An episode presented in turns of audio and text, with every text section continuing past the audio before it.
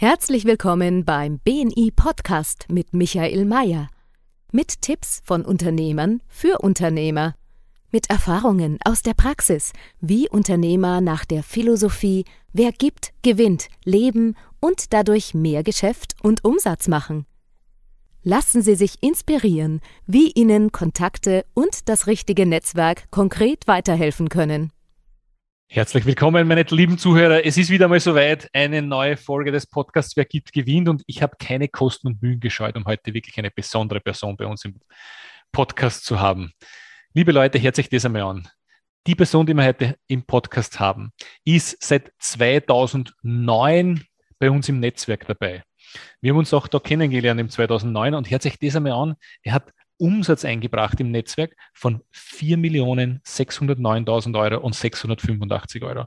Es waren circa 603 Empfehlungen und äh, er hat die HTL gemacht, ist dann in die Elektroinstallation gegangen, hat sein eigenes Unternehmen gegründet, hat dann noch studiert nebenbei, die Fachhochschule gemacht und jetzt hat er einen Betrieb mit 60 Mitarbeitern. Lebt wer gibt, gewinnt, ist ein Vorzeigeunternehmer. Liebe Zuhörer mit einem riesen Applaus. Begrüßen wir heute den Richard Döttl. Schön, dass du heute da bist, lieber Richard.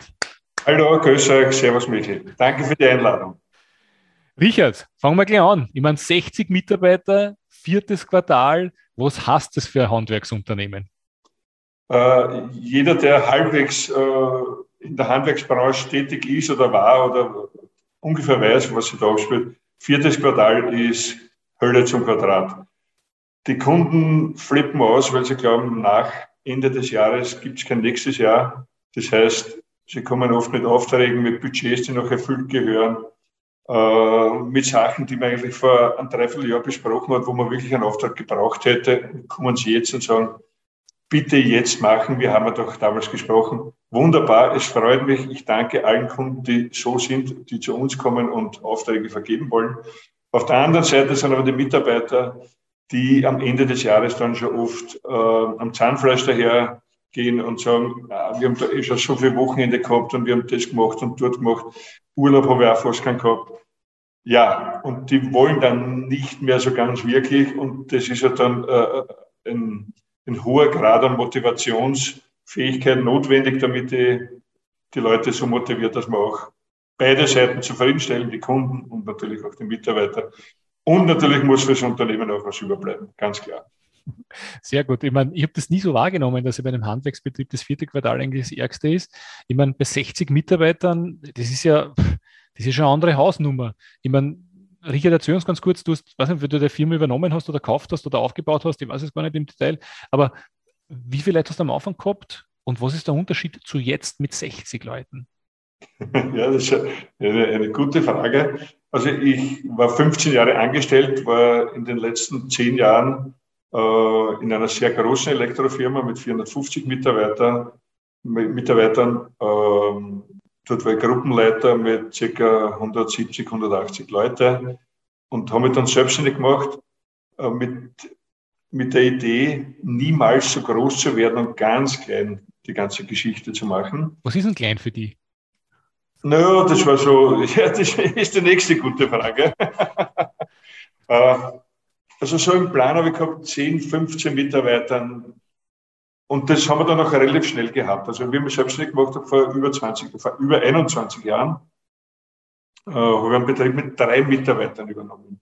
Und das war eine ganz lustige Geschichte. Wie gesagt, ich war Gruppenleiter mit 170 Leuten, habe da mehrere Techniker, technische Zeichner, Werkmeister in meiner Gruppe gehabt wo viele Fragen natürlich schon abgefangen wurden und gar nicht mehr zu mir vorgedrungen sind. Wie ich dann mit drei Mitarbeitern mich selbstständig gemacht habe, sind aber diese Fragen eins zu eins auf mich niedergeprasselt. Welchen Schrauben nehme ich für diese Geschichte? Was für Leitung und was für Klemme und was für, also wirklich im, im, im, im feinsten Detail Fragen an mich gestellt worden, die ich dann so gar nicht wirklich beantworten konnte. Das heißt, ich bin sozusagen aus der theoretischen Ausbildung, aus einer HTL heraus, äh, ja, habe ich den Beruf Elektriker nie gelernt und diese ganzen Details halt auch so nicht erlebt, obwohl ich viel handwerklich schon gearbeitet habe in jungen Jahren. Aber das waren dann schon Fragen, die ich nicht beantworten konnte. Und dann habe ich einfach das gemacht, ich bin auf die Baustelle mitgefahren und habe mir das einfach angeschaut, wie was zu tun ist. Und das erste Jahr meiner Selbstständigkeit war sehr spannend, weil eigentlich habe ich vorgehabt, mich relativ rasch auf 10, 15 Leute zu entwickeln. Und plötzlich bin ich auf der Baustelle gestanden mit der Blauen nicht? und, und habe die Hilt in der Hand gehabt und habe Dinge machen müssen. Warte, stopp, für unsere mit, äh, Zuhörer aus Deutschland mit der Blauen hast. Mit dem Arbeitsgewand, ja. Entschuldigung, ja. Also es hat anders begonnen, als ich dachte, aber es hat ungefähr ein Jahr gedauert. Und dann waren diese, äh, diese Dinge ausgemerzt. Wir haben dann auch nach ein bis zwei Jahren zehn, zwölf Mitarbeiter gehabt und da habe ich das große Glück gehabt, man braucht immer Glück im Leben auch, äh, dass ich einen super Mitarbeiter bekommen habe, den ich heute noch habe, also der ist knapp 20 Jahre, 20 Jahre bei mir, ein ausgesprochener Fachmann und ein, ein wirklicher, ein wirklicher Handwerker, der alles im, im, im kleinen Finger hat. Und so haben wir uns dann arrangiert, dass er sozusagen draußen auf der Montage die Arbeiten beaufsichtigt hat und, und vorgegeben hat. Und ich habe die Büroarbeit, die Kundenarbeit, äh, Kostenrechnung aufgebaut und die ganzen Strukturen eben aufgebaut, Prozesse entwickelt. Das war dann, das ist so eher meine Geschichte und, und der hat mich da sehr, sehr unterstützt. Und ja, was ist der Unterschied von, von Beginn, wo wir ganz klein waren, zu heute? Es ist natürlich, mit 60 Leuten hast du jeden Tag irgendein Theater irgend, irgendwas passiert jeden Tag. Irgendwo ist ein Unfall passiert, irgendwo ist eingebrochen worden, irgendeiner ist, ist, ist in Krankenstand gegangen, irgendwo äh, ist ein Material ausgegangen und das brauchen wir jetzt sofort. Also es ist von der Seite her natürlich viel, viel mehr los, aber wir haben in den Jahren natürlich Strukturen äh, und Ebenen einge eingezogen und ich habe in Wahrheit immer noch mit, mit fünf, sechs, sieben Leuten intensiv zu tun. Und die machen dann ihre Arbeit halt weiter bis runter zur, zur Montage, bis zum Helfer, Lehrling und Monteur und so weiter. Das heißt, im letzten Teil habe ich auf den Baustellen natürlich nicht mehr die, die Aufgabe oder die, diesen Überblick. Da schaut man dann über die, über die Zahlen oder über, über die Beschwerden oder, oder, oder über die Telefonate sieht man halt, läuft's gut, läuft's nicht gut, über die Stundenkontrolle, soll ich Stunden und so weiter. Und halt in den Gesprächen mit den Montageleitern sehe ich dann, wie es auf der Montage halt zugeht. Also das ist der, der, der Unterschied ist, die Arbeit verändert sich, aber ich bin trotzdem intensiv mit nach wie vor nur sechs, sieben, acht Leuten im intensiven Kontakt. Sehr cool. Du, Richard, wenn du jetzt sagst von 15 oder von 3 auf 15, von 15 auf 60, ich meine, da spielt ja Personalentwicklung und Personalfindung eine riesige Rolle. Ähm, gib uns ein paar Tipps, was, ist, was sind deine Learnings der letzten 20 Jahre, was Personalfindung und Personalentwicklung betrifft? Weil wenn du ein Unternehmen, glaube ich, skalieren möchtest, wird es nur mit Leid gehen oder mit Systemen gehen. Was sind so deine Tipps für Unternehmer, die sagen, sie stehen jetzt bei drei oder bei zehn und wollen auf 60 oder 50 oder was auch immer? Was sagst du deine Learnings, du sagst, das macht es bitte nicht, das habe ich gemacht, das funktioniert nicht, oder das bitte verstärken unbedingt, weil das ist echt eine coole Geschichte, das hat bei mir was braucht. Ja, ähm, wie gesagt, ich bin von einem großen Betrieb gekommen, die natürlich die ganzen Abteilungen gehabt haben, von Kostenrechnung, von Personalaufnahme, von Personalentwicklung und so weiter. Und das war mein erstes großes Learning, wie ich begonnen habe. Früher bin ich halt in die Personalabteilung gegangen und habe gesagt, ich brauche am Montag zehn Leute über ein neues Projekt.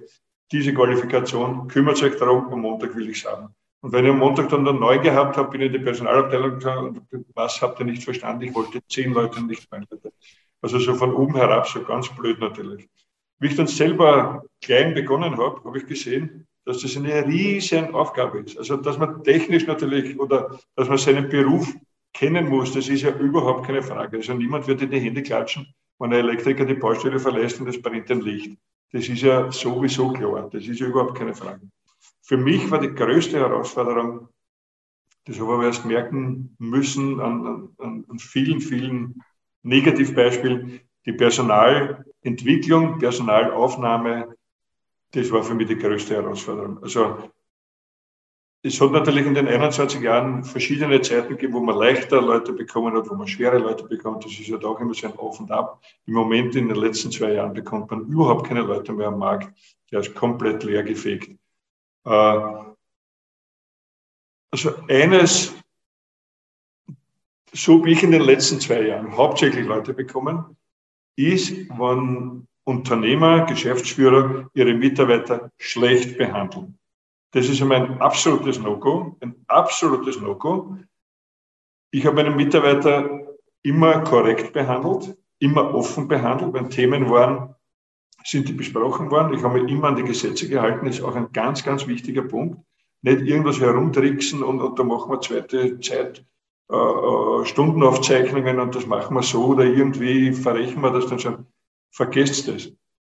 Meine große Erfahrung war, alles korrekt, transparent für den Mitarbeiter machen, äh, ihn vernünftig behandeln, mit Respekt behandeln, äh, weil in den letzten zwei Jahren zu mir etliche Mitarbeiter gekommen sind über äh, Empfehlungen, Empfehlungen von meinen Mitarbeitern, die zu ihren Freunden, Schulkollegen, Arbeitskollegen von früher, äh, Nachbarn, Verwandte, die reden natürlich untereinander in der Freizeit und die haben gesagt, naja, Moment einmal, mein Chef macht das nicht, der behandelt mich vernünftig, der zahlt mir das Geld am Monatsletzten, so wie ausgemacht.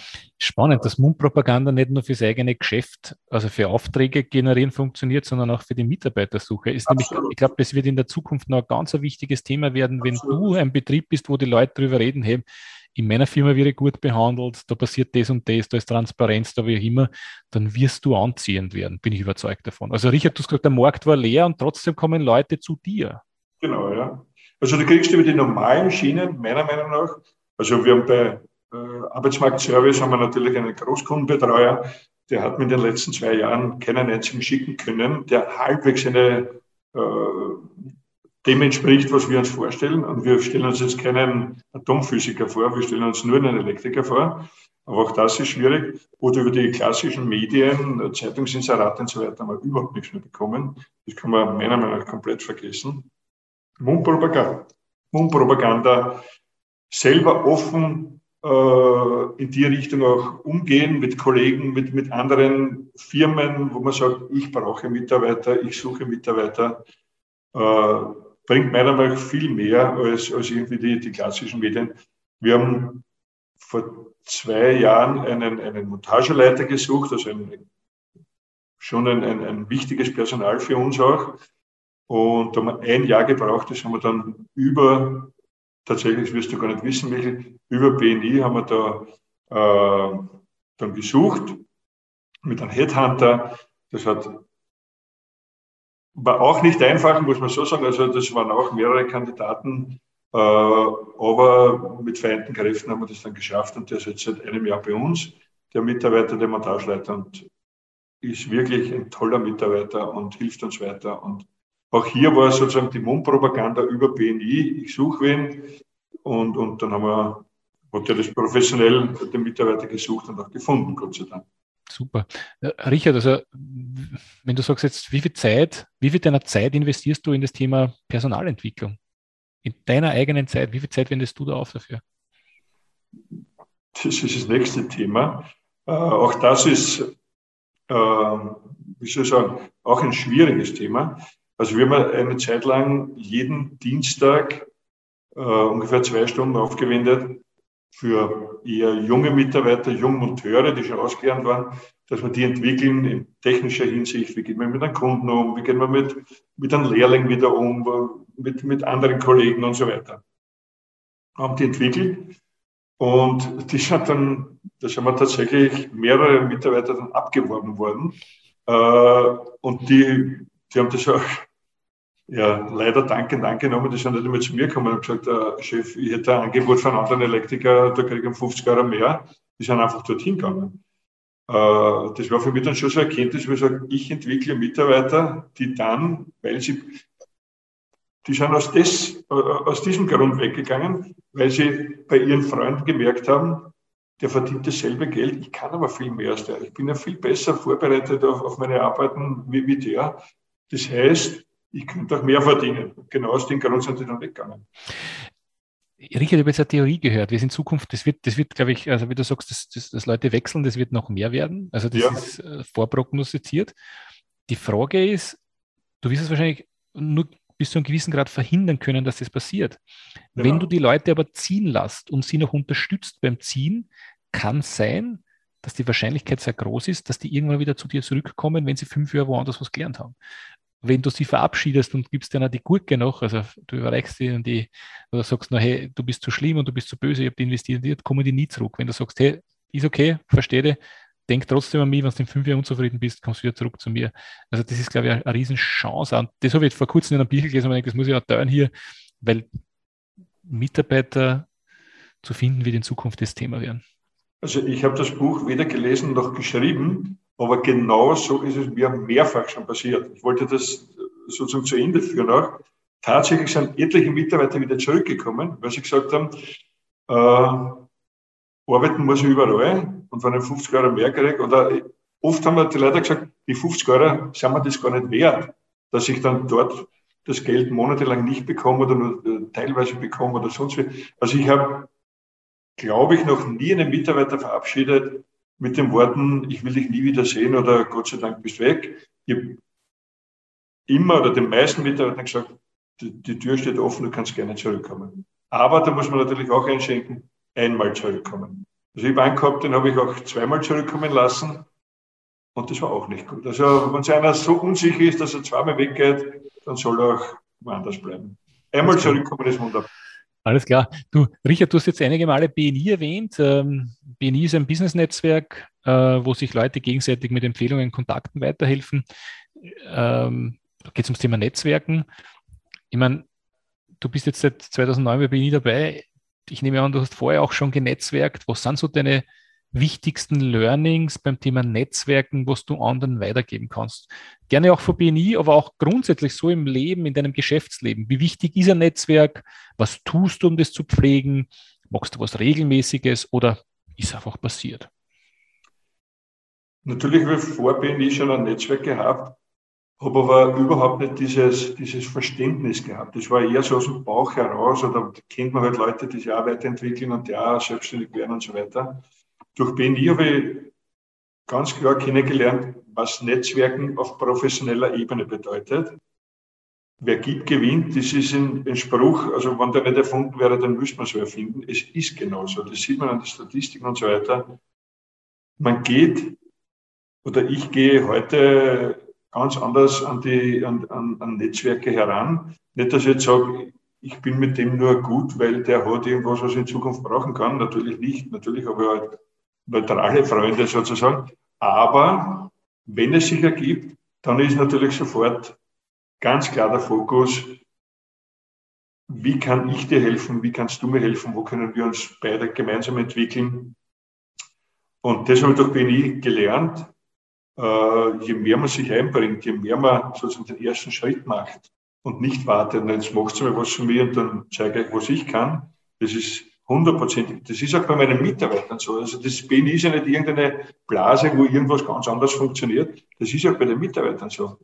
Wenn sich ein Mitarbeiter reinhaut und, und, und reinkniet und, und weiterentwickelt und Arbeiten macht und Verantwortung übernimmt und der kommt danach und sagt, Chef, ich habe das gemacht und ich will noch mehr machen, gebe ich den lieber eine Gehaltserhöhung, als einer kommt und sagt, ich will eine Gehaltserhöhung und dann zeige ich dir, was ich kann.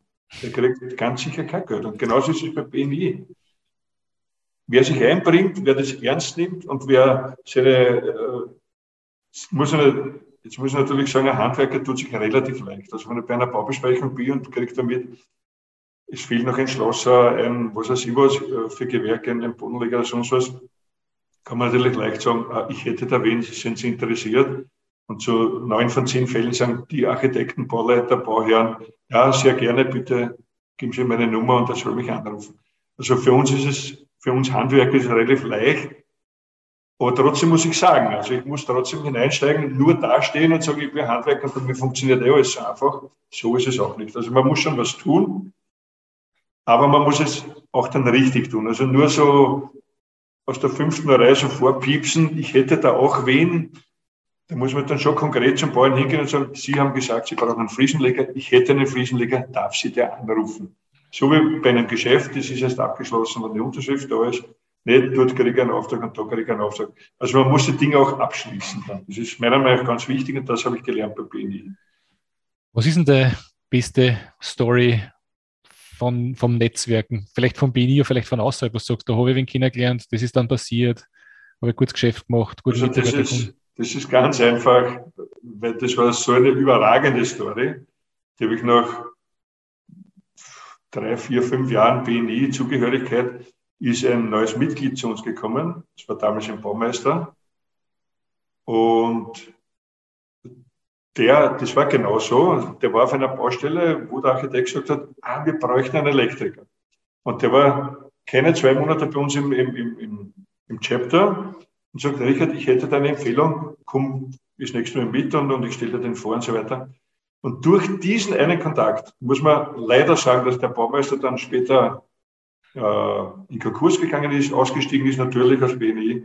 Aber ich habe durch diesen einen Kontakt, glaube ich, zehn, zwölf, weiß ich gar nicht, Folgekontakte bekommen, wo der Architekt dann gesehen hat, auf der Baustelle funktioniert gut.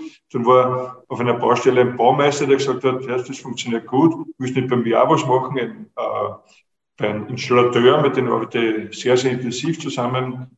Äh, der hat dann gesagt, das funktioniert gut, der, hat eine, der ist relativ groß, der hat über 100 Leute. Da haben wir uns auch mitentwickelt mit denen. Also durch einen Kontakt mache ich heute circa ein Drittel meines Umsatzes oder sagen wir 30, 25 bis 30 Prozent meines Umsatzes habe ich ursächlich aus diesem einen Kontakt. Spannend. Und das ist immer ganz interessant, wo man sagt, sieht man, sieht man, also du weißt ja nie, wer wen kennt.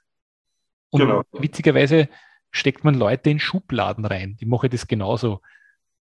Du musst aber aufhören damit, weil du weißt nie, wer wen kennt. Und die Frage genau. ist nur, wer, wer, wer wer bringt dich ins Spiel, wer macht was für die. Ja. Ähm, und da können wahnsinnige Geschichten rauskommen. Richard, jetzt bist du seit 20 Jahren selbstständig.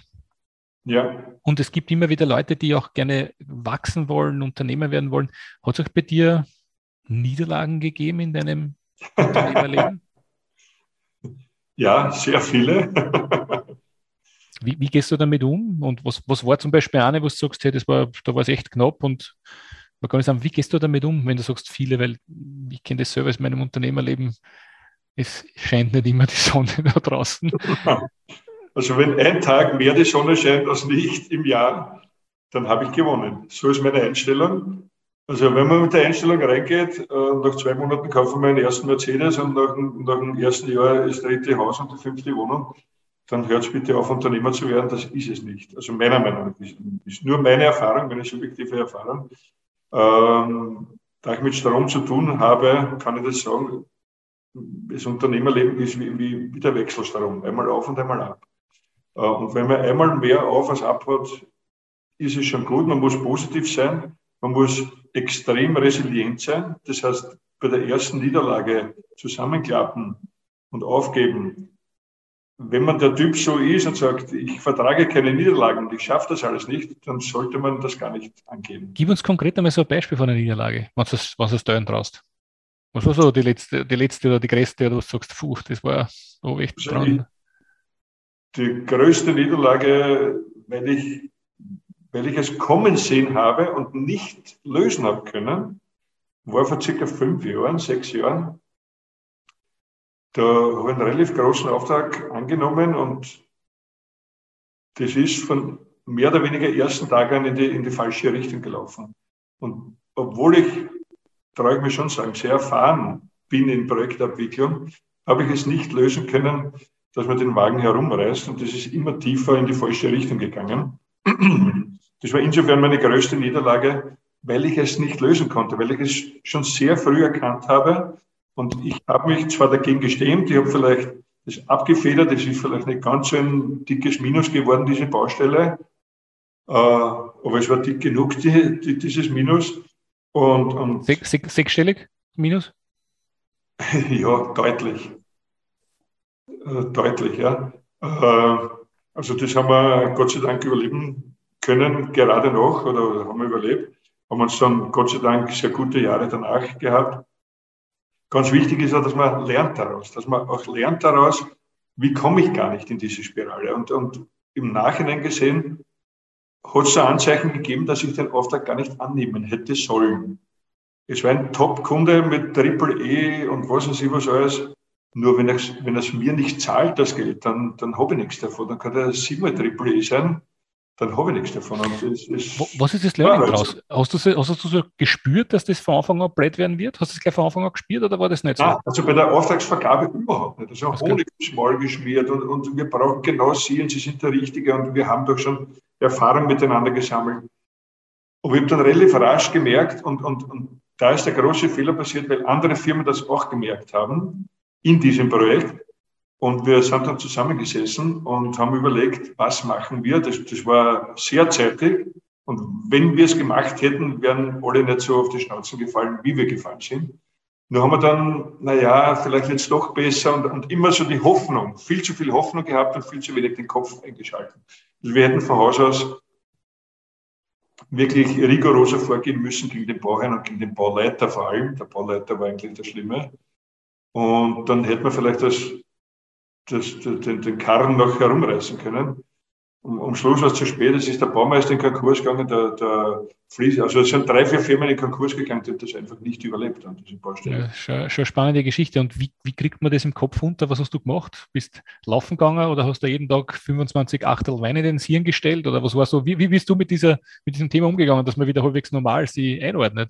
Genau, also äh, diese Variante mit, mit äh, Wein, Bier oder Alkohol sich hineinstellen, äh, um das Ganze wieder zu, zu äh, positiv zu sehen, ist hundertprozentig die falsche Methode. Also wenn man das macht, bitte verkauft es gleich eine Firma. Und, oder wenn es vorher schon das Gefühl habt, ich kann Probleme nicht mit Alkohol lösen, macht sich gar nicht selbst. Also das muss man mit sich selber vereinbaren, hat jeder so seine, seine eigene Idee. Für mich ist, ich wohne ganz in der Nähe eines Waldes. Ich bin dann am Wochenende sehr viel im Wald unterwegs, alleine äh, komme wieder zu mir, erde mich und, und, und, und versuche daraus zu lernen aus Fehlern, trotzdem mich positiv zu, äh, zu motivieren. Was auch ganz wichtig, meiner Meinung nach ganz wichtig ist gegenüber den Mitarbeitern, dass sie auch klar sehen, da gibt es Probleme, dass sie auch klar mitkriegen, das ist wirklich ernst, aber dass man auch eine Hoffnung mitgibt oder eine, eine, einen, einen positiven Zugang irgendwo auch zeigt, weil ein Mitarbeiter üblicherweise mit, mit so Themen dann nicht so umgehen kann. Das mhm. heißt, er unter Umständen kriegt er dann kalte Füße und, und sagt, naja, da geht er lieber in eine andere Firma, die keine Probleme hat. Die gibt es zwar nicht, die Firma, wie jede Firma hat irgendwann in, in ihrem Berufsleben und in ihrem, in, in ihrem Dasein Probleme, aber das weiß der Mitarbeiter. Also klar kommunizieren, aber trotzdem eine Hoffnung und, und, und einen positiven Ausblick geben. Gibt es dann eine Ansprache vom Chef an alle Mitarbeiter regelmäßig oder wie, wie schaffst du die Kommunikation an alle? Wie in der Krise oder generell? Generell. Weil bei ja, 60 Leuten ist es immer so, ich meine, wie man gehört, du willst den Kölner Dom bauen und bei der unteren Basis kommt an, du willst ein Kondom machen, weil es einfach durch stille Post irgendwo so passiert. Wie magst du das, dass die Unternehmenskommunikation wirklich ankommt? Also wir haben drei Montageleiter, mit denen bin ich im täglichen Kontakt. Wir haben zweimal die Woche äh, ein, ein Schurfix, Montag in der Früh, nachdem alles, alle Leute auf der Baustelle sind sozusagen, und am Donnerstag am Abend. Ähm, das ist ein fixer Schurfix, da, da gibt es kein Verrücken und kein, das ist ein fixer Termin. Je nachdem, wie wir dann dazu brauchen, die, jeder hat eine Projektassistentin dazu oder die Büroleiterin dazu, je nachdem, wie wir dann glauben, dass wir brauchen, kommt dazu. Aber wir drei Montageleiter und ich, wir haben fix unsere Gespräche, wo ganz intensiv über alles gesprochen wird, Personaleinteilung, neue Projekte, Probleme auf den Projekten, wo es läuft gut, welche Mitarbeiter funktionieren dort besser und da weniger gut. Also es wird sehr, sehr intensiv besprochen. Ich habe mir das, weil ich das früher schon immer geliebt habe und das mache ich heute noch, ich fahre dann, wenn ich irgendwo von Termin bin und weiß, war das eine Baustelle von uns, dann mache ich so einen Blitzbesuch auf der Baustelle und, und rede mit unseren Mitarbeitern auch. Die freuen sich natürlich an Haxen aus, weil sie sagen, ah, der Chef kommt zu mir auf die Baustelle, ich kann den endlich erzählen. Das ist auch eine ganz eine wichtige Geschichte, äh, dass die Mitarbeiter auch dem Chef einmal Sachen erzählen können. Da kommen auch ganz interessante Sachen heraus oft. Und, und so heute halt einen, einen loseren Kontakt zu den, zu den Monteuren, Helfern und, und, und Lehrlingen auf der Baustelle, aber ich halte den schon regelmäßig und finde ich auch ganz, ganz wichtig. Natürlich bespreche ich mit diesen Monteuren auf der Baustelle jetzt nicht im letzten Detail alles, aber die Ansprache ist da und, und, und das positive Gefühl ist da und, und ich habe auch das Gefühl, dass die Leute das irgendwo gerne haben, gerne sehen, irgendwo auch Anerkennung durch mich dann äh, bekommen, wenn ich sage, hm, ich habe es gut gemacht, seid schon fertig oder schaut gut aus oder tolle Arbeit geleistet. Ja, so, so ist unsere Kommunikation sehr intensiv im engsten Kreis, aber dann doch nach außen hin auch regelmäßig da. Würdest du nochmal, das, wenn du sagst, du könntest die Zeit zurückdrehen, würdest du noch einmal so, so das durchziehen, dein Leben mit Unternehmertum und allem drum und dran? Also, äh, selbst mit all den Rückschlägen, die wir gehabt haben und all den Niederlagen, die wir erlebt haben, ich würde keine Sekunde tauschen, keine einzige Sekunde. In Wahrheit ist ja jede Krise, das hört sich so abgedroschen an, aber es ist so. In der Krise beginnt immer der Kopf zu arbeiten, was habe ich falsch gemacht, wie kann ich es besser machen. Das heißt, durch jede Krise sind wir besser geworden, durch jede Krise haben wir uns entwickelt. Die gehören einfach dazu, die Krisen. Also nur so wir haben früher, wie ich noch in, in, der großen Firma angestellt war, haben wir ein paar Leute gehabt, haben wir immer gesagt, das sind so die, äh, die Sonnenbauleiter. Äh, wenn die Sonne scheint, stehen sie in der ersten Reihe, wenn der Regen kommt, siehst du es nicht, sind sie irgendwo.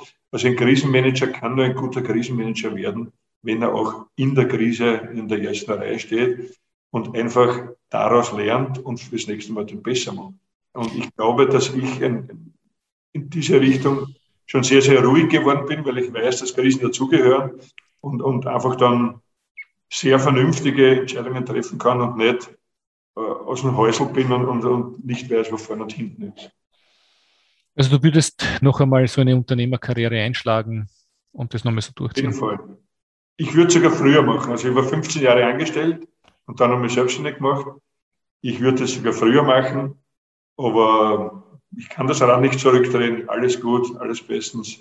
Aber jeder, der sich selbstständig machen will, ich habe zehn Jahre vorher, bevor ich mich wirklich selbstständig gemacht habe, meine ganzen äh, Befähigungen schon gemacht, also Konzession, technische Konzession, kaufmännische Konzession, weil ich gewusst habe, ich mache mich selbstständig und habe zehn Jahre gebraucht, dass ich es wirklich gemacht habe. Also der, der das in sich trägt, bitte machen. Super. Lieber Richard, herzlichen Dank. Also da kann man einiges von dir mitnehmen. Wir sind äh, fast am Ende unseres Podcasts angelangt und wir haben am Ende immer ein paar Fragen vorbereitet. ich würde dich bitten, kurz und prägnant auf diese Fragen zu antworten. Ähm, Wäre das für dich okay? Ja. Wunderbar. Diesen Fehler hätte ich mir sparen können.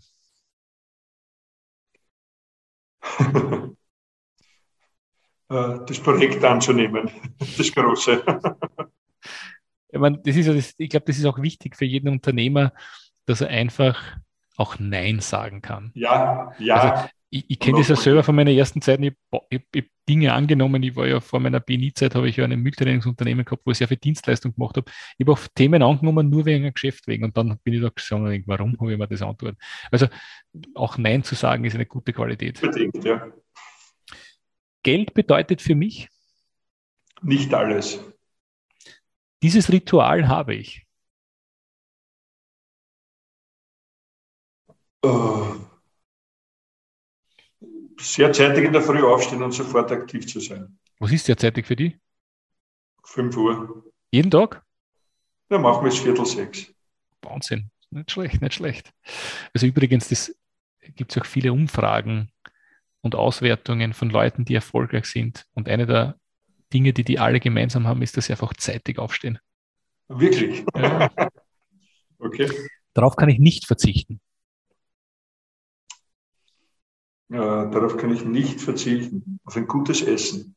Ah, sehr cool. Die Zukunft in Österreich schaut in fünf Jahren wie aus? Ganz anders als heute. Also ich bin überzeugt, dass zumindest in meiner Branche oder im Bau- und Baunebengewerbe die Abläufe, die Prozesse ganz anders funktionieren werden. Wenn ich es wüsste, würde ich wahrscheinlich viel Geld damit verdienen. Bin mir nur sicher, dass wir so, wie wir heute arbeiten, in fünf Jahren nicht mehr arbeiten werden. das muss ich jetzt nochmal nachfragen. Äh, das heißt, äh, was, was wird so anders sein? Um ein Beispiel zu nennen, ich bin als Nicht-Handwerker, habe ich da gar keinen Zugang dazu. Vielleicht ist viel mehr automatisiert, sprich, mhm. es gibt äh, Stimmroboter, sage ich irgendein Blödsinn halt, oder, oder äh, ich glaube, dass dieses Personalintensive noch weniger wird. Es wird noch technischer werden. Es werden noch mehr Maschinen auf den Markt kommen, die die, die Arbeit erleichtern, aber dadurch auch weniger Personal notwendig ist. Alles klar. Also bin ich überzeugt davon, dass es kommt, wie Samen gewählt. Ja. Persönlich wachse ich durch. Ähm, persönlich wachse ich durch, durch meine Familie, durch meine Freunde. Das ist mir ganz, ganz wichtig. Also ich versuche auch abseits meiner Arbeit nicht an die Arbeit zu denken. Das heißt, von der Privat bin ich privat.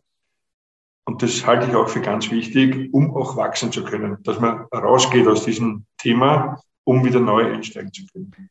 Michael, was, was mich bei dir fasziniert, du hast mir immer einmal erzählt, dass du mit deinen Matura-Kollegen, äh, Abiturkollegen, ja. einmal im Jahr eine Woche wanderst. Von wo, genau. nicht, wo, wo seid ihr weggegangen und wo willst du hin? Na, Österreich haben wir durchquert. Also den österreichischen Jakobsweg äh, haben wir gemacht. Sind wir auch jetzt im September fertig geworden. Also wir sind jetzt keine, keine Pilger, wir sind Wanderer. Aber das ist eine ganz eine tolle Geschichte. Ja. Also geht es einmal pro Jahr eine Woche mit den Schulkollegen eine Länge am Jakobsweg. Und das geht jetzt nächstes Jahr aus Österreich raus dann, oder wie? Naja, wir, wir treffen uns zufälligerweise morgen um über die nächsten Ziele nachzudenken. Wie cool finde ich das? Also das ist echt, das hat mich echt inspiriert. Das habe ich mittlerweile einige Male anderen weitererzählt und es echt gedacht, aber eine Woche miteinander gehen verbindet einfach. Naja, also ich, wenn man tut das nächstes Jahr 40 Jahre zurück, äh, das ist schon eine schöne Zeit. Also ich, wir kennen uns schon sehr, sehr lange. Und trotzdem war beim zweiten und dritten Mal gehen, ähm, ja, waren ziemliche Spannungen, sagen wir mal so. Also das ist dann schon spannend, wenn man sich nur so trifft, irgendwo in einem Gasthaus und da isst man, trinkt man, nach zwei Stunden geht man wieder zu Hause. Oder man ist eine, ein paar Tage oder Woche intensiv zusammen, da kommen dann schon andere Themen zum Vorschein. Das war schon spannend. Ja, aber es hat sich alles gelegt, alles wunderbar. Sehr cool. Was sollten Jungunternehmer als erstes tun? Immer, immer den Kopf über Wasser halten nicht zu sehr in die, also zu, das hört sich jetzt blöd an, zu sehr in die Arbeit hineinfallen. Man muss schon immer auch schauen, wie geht's weiter, äh, was sind meine Ziele, einen Businessplan zu haben, den aufzuschreiben und unter Kopfpolster zu legen und sagen, was habe ich mir eigentlich vorgenommen, wo will ich hin? Weil es ist am Anfang so verleitend und dann, dann kommt man so von seinem Weg ab. Dort ist aber noch ein Projekt und da kann ich was machen und der hat auch gesagt, er will was von mir. Und auf einmal geht das alles so auseinander, dass man eigentlich seine, seine, seine eigene Idee also, ja, verliert und dann verliert man sich auch unter Umständen. Ich bin überzeugt davon, sehr guter Tipp, einen Plan zu haben, eine Strategie zu haben, einen Businessplan zu haben und den auch immer wieder hervorzuholen. Danke sehr. Ähm, darauf bin ich wirklich stolz. Ja, auf die Entwicklung, die wir so in unserem Arbeitsleben oder in meinem Arbeitsleben, die passiert ist, auf die bin ich schon stolz. Äh, ja, auf die bin ich stolz. Von drei auf 60 Mitarbeiter, alle 80. Ähm, dieses Buch sollte jeder Unternehmer kennen. Das ist eine gute Frage. Äh, ich habe viele Bücher gelesen und ich kann jetzt nicht sagen, dieses eine Buch ist ganz wichtig. Ich glaube, das, das muss jeder für sich entscheiden. Also ich bin hundertprozentig überzeugt, dass man in diese Richtung, also egal welche Profession der hat, man muss auch die, die Managementfähigkeiten fördern und jeder soll sich diese äh, Sachen heraussuchen, die für ihn gut erscheinen und die soll er aber auch tun.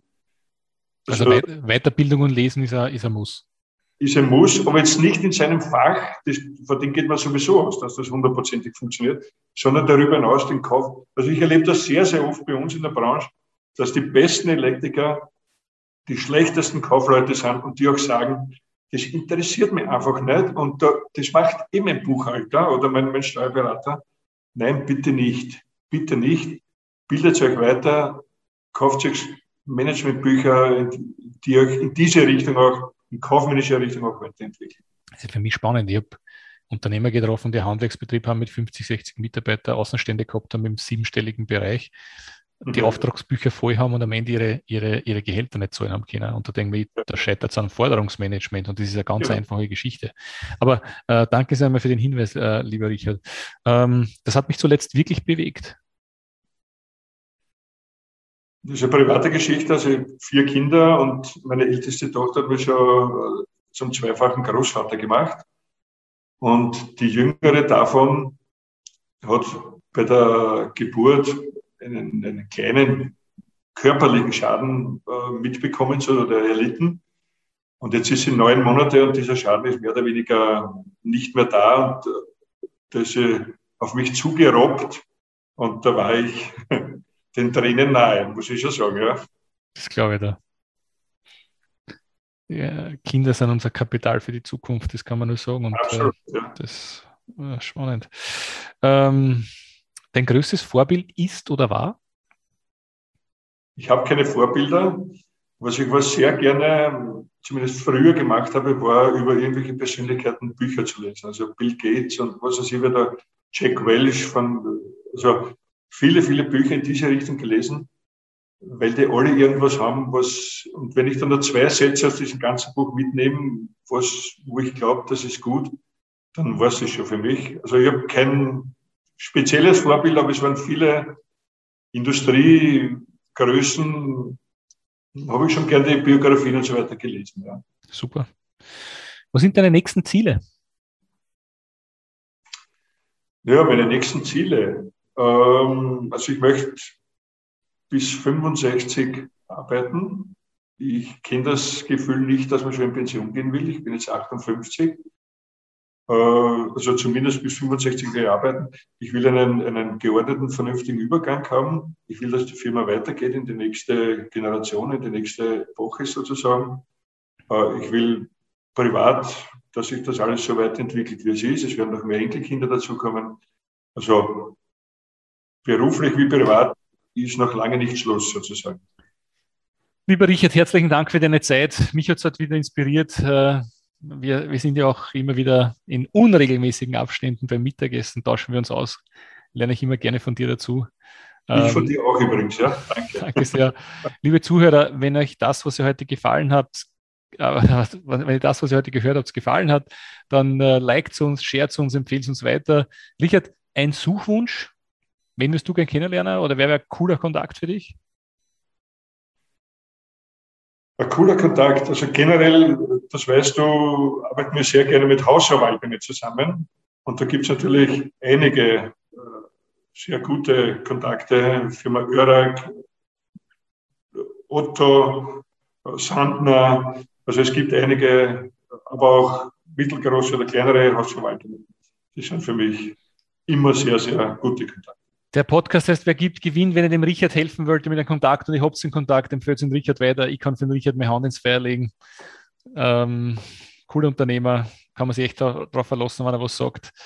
Äh, liebe Zuhörer, es geht darum, anderen zu helfen, anderen Leuten weiterzuhelfen. Und ich hoffe, in dem Podcast waren Dinge dabei, die euch weiterhelfen, ähm, die euch weiterbringen. Ich sage danke fürs Zuhören. Lieber Richard, die letzten Worte gehören natürlich dir. Äh, Danke, Michael, dass du mich eingeladen hast dazu. Ich habe das schon einmal gesagt, du hast mein, mein Berufsleben in einer gewissen Weise verändert durch das BNI. Äh, da bist du hauptverantwortlich dafür. Natürlich muss man selber auch was tun. Dafür danke ich, dich, dafür danke ich dir ganz außerordentlich. Und ich hoffe, dass wir unsere unregelmäßigen Mittagessen regelmäßiger machen. Ob Und ich danke auch den Zuhörern. Danke, danke, lieber Richard, für diese schönen Worte. Jetzt, jetzt, jetzt wird ich schon ein bisschen rot, muss ich sagen. Ich bin ja, ich bin ja mit Lob und Anerkennung ist für mich die größte Herausforderung. Aber am 20. spielen die Lokale wieder auf. Wir sagen, vielleicht schaffen wir es, schaffen wir es wieder mit Essen zu gehen, würde mich wirklich freuen. Auf jeden Fall. Helft einer Person pro Tag weiter, so verändern wir die Welt. Mein Name ist Michael Mayer vom BNI. Danke fürs Zuhören. Lieber Richard, das war mein Volksfest mit drei, mit drei. Danke sehr. Ciao, ciao. Haben Sie Interesse, spannende Kontakte kennenzulernen, die Ihnen direkt helfen können, Ihr Geschäft auf das nächste Level zu heben?